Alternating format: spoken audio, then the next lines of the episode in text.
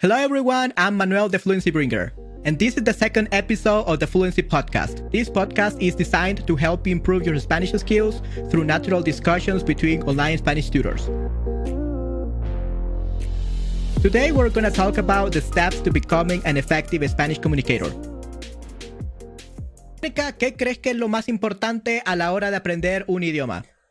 Bueno, siento que lo más importante cuando aprendes un idioma es la perseverancia, el compromiso y, por supuesto, tienes que ser constante porque no solo es el deseo, o sea, hay una gran diferencia entre querer y poder. Entonces, hay una delgada línea entre esas dos palabras, diría yo, que nos va a permitir el éxito asegurado cuando aprendemos otro idioma. Porque yo puedo decir, claro, yo quiero aprender francés o quiero aprender a hablar mandarín, ¿Y cuánto tiempo le dedicas tú al idioma? Ah, solo practico qué? Una vez al mes.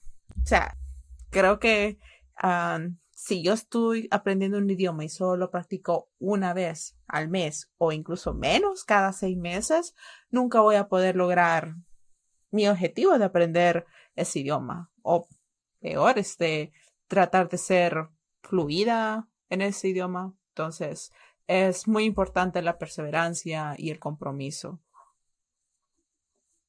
Sí, definitivamente eh, no es posible aprender un idioma si no le vas a dedicar tanto tiempo a aprenderlo. Y según estudios, Mónica, para poder alcanzar un nivel de competencia decente en el idioma español, debes estudiar aproximadamente 600 horas este idioma, lo que equivale a estudiar unas dos horas diarias por todo un año. ¿Qué piensas de estos datos, Mónica? Siento que sí, es algo mm, certero, que está como que le, le atina el clavo, como decimos, le está atinando porque es cierto, el español es uno de los idiomas más difíciles, tal vez uno de los segundos, no me recuerdo si es el segundo o el tercer idioma con más hablantes. Eh, y claro, la gramática, aunque no lo parezca, tú y yo podemos ser hablantes nativos del español y no lo reconocemos, pero incluso eh, cuando íbamos cuando tomábamos nuestras clases de lingüística, ahí nos dábamos cuenta que no, no, conocemos nuestro idioma, no teníamos ni idea de cómo, eh, qué eran ciertas palabras o cómo usarlas. O, por ejemplo, los tiempos verbales. Sí, creo que si tú le preguntas a cualquiera eh, que no es profesor de español, creo que eh, quedaría perdido, estaría perdido en la luna, porque claro, podemos hablarlo, pero eh, solo los que estamos capacitados para enseñarnos conocemos lo difícil que es nuestro idioma. Y sí, unas 600 horas, mm, hasta poco diría yo, pero si eso es para lo que tú te quieres comprometer para hablar español, creo que lo haces a un corto tiempo. Sí, definitivamente, Mónica. Y pues este, algunas personas por esto mismo piensan de que es casi imposible aprender el idioma español o que nunca lo aprenderán o que se tomarán 8, 15, 10 años. Pero ¿cuáles crees que son algunos de estos mitos que tienen las personas en cuanto al aprendizaje del idioma español? Mm, ocho años. Eh, no lo creo. Al menos cuando yo he estado dando, eh, yo he estado dando clases de español en, Estados Unidos. Estamos hablando de gente eh, que habla inglés, que quiere aprender español. Eh, lo han logrado en poco tiempo, en menos de un año, diría yo. Es muy impresionante como de no decir nada, pero absolutamente nada, y solo escuchar, escuchar, este, tratar de entender lo que estoy diciendo, si es una orden. Claro, las demás personas no tienen ni idea, y tratan de construir ese significado en su mente. Eso creo que ha sido parte del éxito que, la mayoría de mis estudiantes han adquirido. Mm, ocho años siento que es mucho.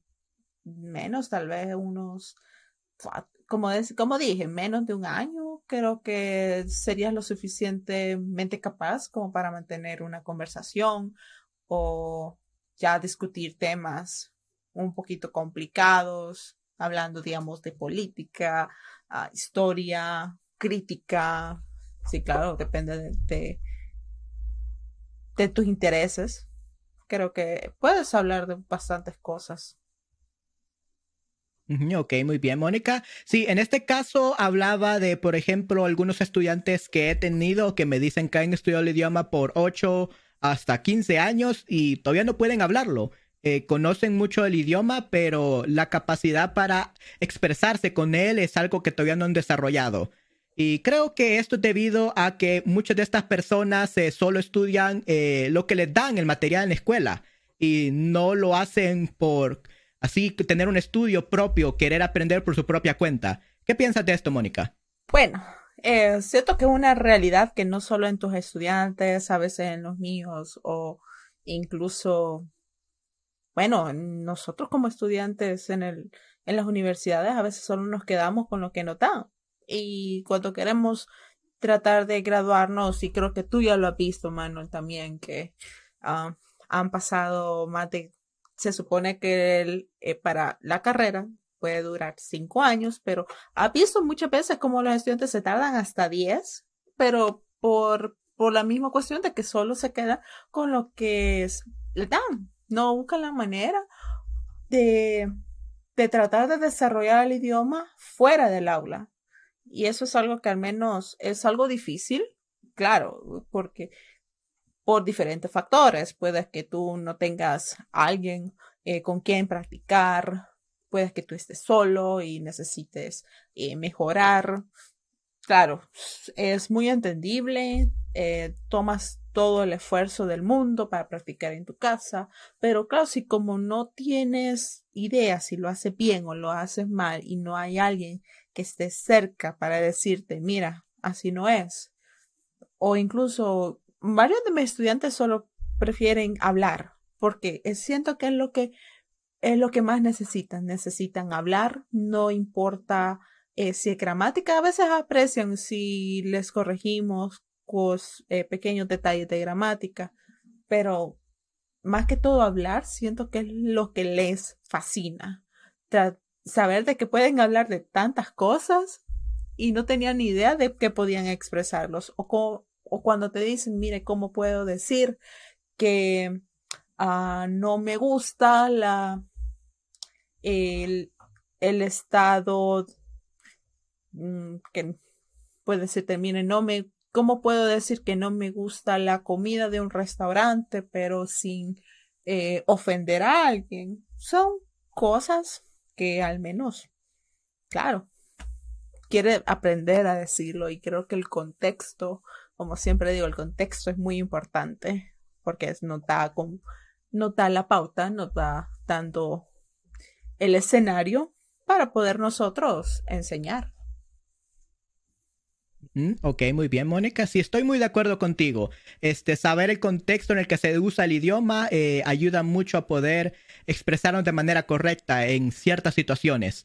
Pero entonces, Mónica, ¿cuáles son algunos errores que cometen algunos de tus estudiantes cuando comienzan a aprender un idioma? Um, he visto tal vez un par de errores.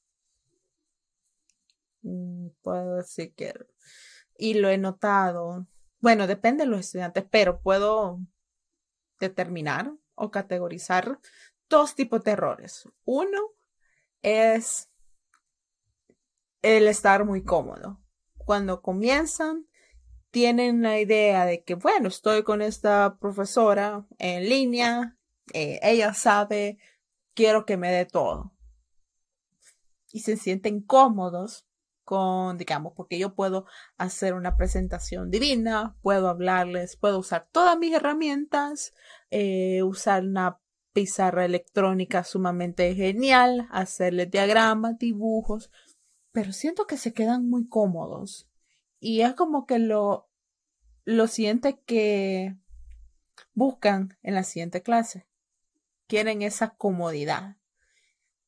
Mm, pero esa comodidad en el sentido de que yo le voy a dar todo, pero cuando pregunto qué piensas, ya no, ya y se quedan, se quedan en la luna y tenemos que volver a retomar todas las presentaciones anteriores o las lecciones anteriores para ver cómo pueden expresar eso. Ahora bien, el segundo error que he visto es que se apresuran demasiado.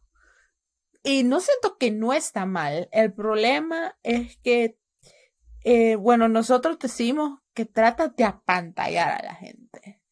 O quieres presumir eh, tal vez conocimientos que ya tienes y, y te enojas si yo te digo, hey, eso no está bien. O, o no tratas de corregir los mismos errores. Yo una vez tuve uno que este chico me decía la misma palabra una y otra vez cuando yo le dije, eh, no, esa palabra eh, está mal, está mal dicha o no la podemos ocupar en este contexto, pero dice, y nunca, nunca cambiaba. Yo le llamo el persistente o el necio.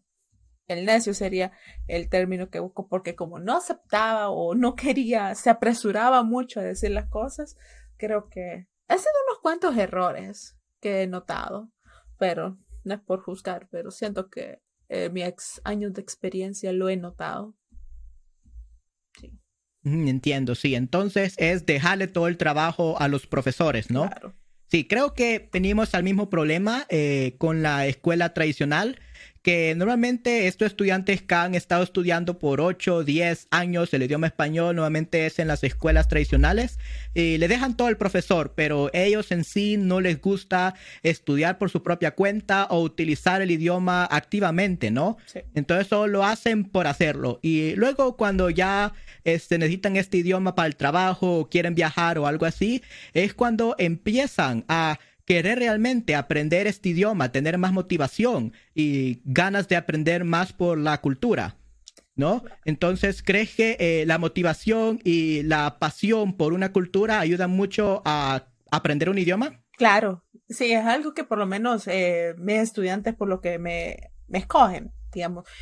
Porque yo a veces, al menos cuando comencé, decía, pero ¿quién va a escoger a alguien del Salvador? O sea, ¿quién, ¿Quién quisiera aprender el idioma, o sea, el español? Yo sé que sí, ¿verdad? Pero alguien del Salvador y tú sabes cómo es estas cuestiones que a veces nosotros en Latinoamérica enfrentamos, mano. Mm, y pero hay algo que he notado fascinante en mis estudiantes que me dicen, he querido aprender con alguien del Salvador porque mis padres eran salvadoreños, este, o porque voy a viajar cerca de Centroamérica, quiero conocer el, dialecto, el idioma, o cuando dicen, cuando escuché El Salvador, eh, se quedan como eh, intrigados. ¿Dónde queda exactamente? ¿Es el español el, idioma oficial? Ese tipo de cosas al menos eh, me han caracterizado cuando los estudiantes vienen a mí es, y al final eh, siento que hacemos una buena conexión entre aprender, eh, entre la cultura misma, nuestro idioma, nuestro dialecto, nuestro acento, porque a veces tengo como esa sensación, ¿será que estoy usando mi acento normal? ¿Estoy usando un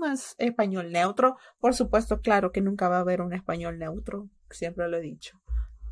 Pero es muy curioso saber que eh, la gente te selecciona por tu, por tu ubicación, por tu acento, por tu dialecto, por necesidades que viajan, eh, negocios cerca de Centroamérica. Mm, al menos me fascina. Muy interesante.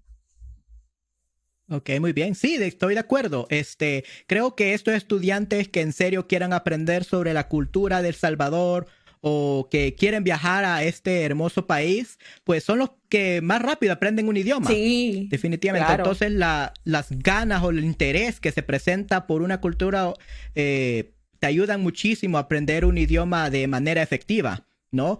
Pero dime, este, eh, cuando uno estudiante quiere aprender un idioma, pero no tiene nada de conocimiento sobre esto, eh, no fue a la escuela, no le enseñaron esto en la escuela de querer aprender un nuevo idioma, eh, ¿qué tipo de programa eh, les das a los estudiantes para que comiencen ese proceso de aprendizaje cuando se comienza un idioma desde cero? Cuando se comienza desde cero, siempre comienzo con algo que yo le llamo un español intensivo. Mm, intensivo, pero no agresivo, porque conozco es, docentes que ellos son solo español, español, español, español, español, y a veces aterran a los estudiantes y se quedan frustrados, tal vez como a las dos, tres, cuatro clases, en cuando dicen no entiendo y es cuando renuncian. Yo soy más que todo algo no intensiva, diría yo, pero un poquito más gentil porque me gusta darles a entender desde la primera clase. Si tú, si el estudiante habla inglés, ok, esto es lo que haré. Se lo digo en su idioma, en su idioma, pero a partir de ahí, nada eh, de español. Y claro, retomamos palabras claves para que el aprendizaje no sea tan frustrante. Tipo, estas son las palabras que más voy a usar. Por ejemplo, escucha, mira, repite y así. Entonces, está, estamos con esa constante repetición y de pronunciación de escuchar para que el aprendizaje no sea tan frustrante, porque claro, si empiezas desde cero, tienes y eres un adulto, porque a veces siento que la frustración ocurre en adultos, eh, tienden a, a renunciar ya a la tercera o cuarta clase. Si es un niño, creo que no habría problema ser intenso, porque los niños en especial ya, a pesar de que no, no pueden entenderlo completamente, se hacen una idea de lo que quiero decir. Es una diferencia cognitiva entre un joven y un adulto. Ok, muy bien. Sí, estoy muy de acuerdo contigo, Mónica. Es muy interesante el proceso que tomas para enseñarles este idioma a tus estudiantes. En mi caso, yo utilizo un programa un poco más, este, intensivo, no tanto eh, durante la clase, sino que fuera de la clase, ya que les dejo muchas este, tareas a realizar. Este, por ejemplo, uno de los programas que les digo que comiencen a escuchar es el programa de español de Pimsleur, que es un programa de audio que puedes escuchar conversaciones de español este, para principiantes y puedes escucharlo en el carro mientras manejas, mientras lavas los ah. platos, haces ejercicios o lo que sea. Entonces, eh, cuando uno es un principiante, los estudiantes deben exponerse lo más que puedan al idioma. Y muchas veces escuchar este, eh, películas o otras cosas eh, un poco más este, difíciles de entender, no les ayuda mucho. Así que creo que el primer paso es estar expuesto a un idioma que ellos puedan entender. Y luego, obviamente, el siguiente paso ya es como exponerse más a este tipo de cultura, el idioma, escuchar vídeos este, de, de, YouTube de hablantes del español que, de que hablen de temas que te gusten, escuchar audiolibros, eh, ver series de Netflix. Y en el caso de las series de Netflix, hay una aplicación muy excelente que se llama Learning Languages with Netflix, que es una extensión de Chrome y que te permite este, tener un diccionario y dobles subtítulos y es muy excelente y muy útil para poder aprender con shows, pero esto ya es después de estar expuesto un tiempo con el idioma. Claro. Y obviamente después este, ya debes de dejar los subtítulos, ya debes de exponerte 100% al idioma, hablar más con nativos. Y lo último, para volverte un comunicador efectivo del idioma español, ya es este realizar un examen de español, ya sea como el OPI de español o el DELE, que es este un examen de español de España. ¿Qué piensas de este programa, Mónica? de la extensión de Netflix, siento que es maravilloso, porque a veces nos tomamos el tiempo como estudiantes a ver un pequeño episodio, al menos de alguna serie, dependiendo del, eh, de también de lo que le guste. Me encanta porque a veces mm, yo soy de las personas que prefiero escuchar el idioma o la serie en su idioma original, siempre lo he dicho. Pero si hay excepciones que, por ejemplo, un estudiante me dice, a mí me gusta ver este, ¿cuál es esta serie? Me gusta ver X serie, pero es en inglés. Me dice, quiero escuchar cómo se escucha en español. Bueno, hacemos la excepción para ver cómo es el doblaje. Siento, yo soy de las personas que dice que del doblaje no aprendes mucho, pues porque no es el idioma original. Pero igual hay cierta, podemos hacer ciertas comparaciones de cómo se escucha en inglés, cómo se escucha en español, pero esto es como para estudiantes más avanzados. Pero en aprendizaje, siempre nos vemos en, en series originales en español, como Betty la Fea. Ok, muy bien. Ok, estoy muy de acuerdo contigo, Mónica. Creo que aprender este eh, un idioma viendo series en su idioma original es mucho mejor que verlo doblado al español, porque normalmente las los doblajes ya le cambian un poco la cultura y todos los Claro. chistes y todo lo demás. Así que es mil veces mejor escucharlos y verlos en el idioma original. Mil veces. Hey guys, thank you very much for listening to us today. If you really like this episode and you want to get the transcript, more exclusive content like my four step guide to becoming an effective communicator in a second language, or monthly group coaching, you can go to our Patreon and support us there. We will really appreciate it. This content is 100% supported by the community.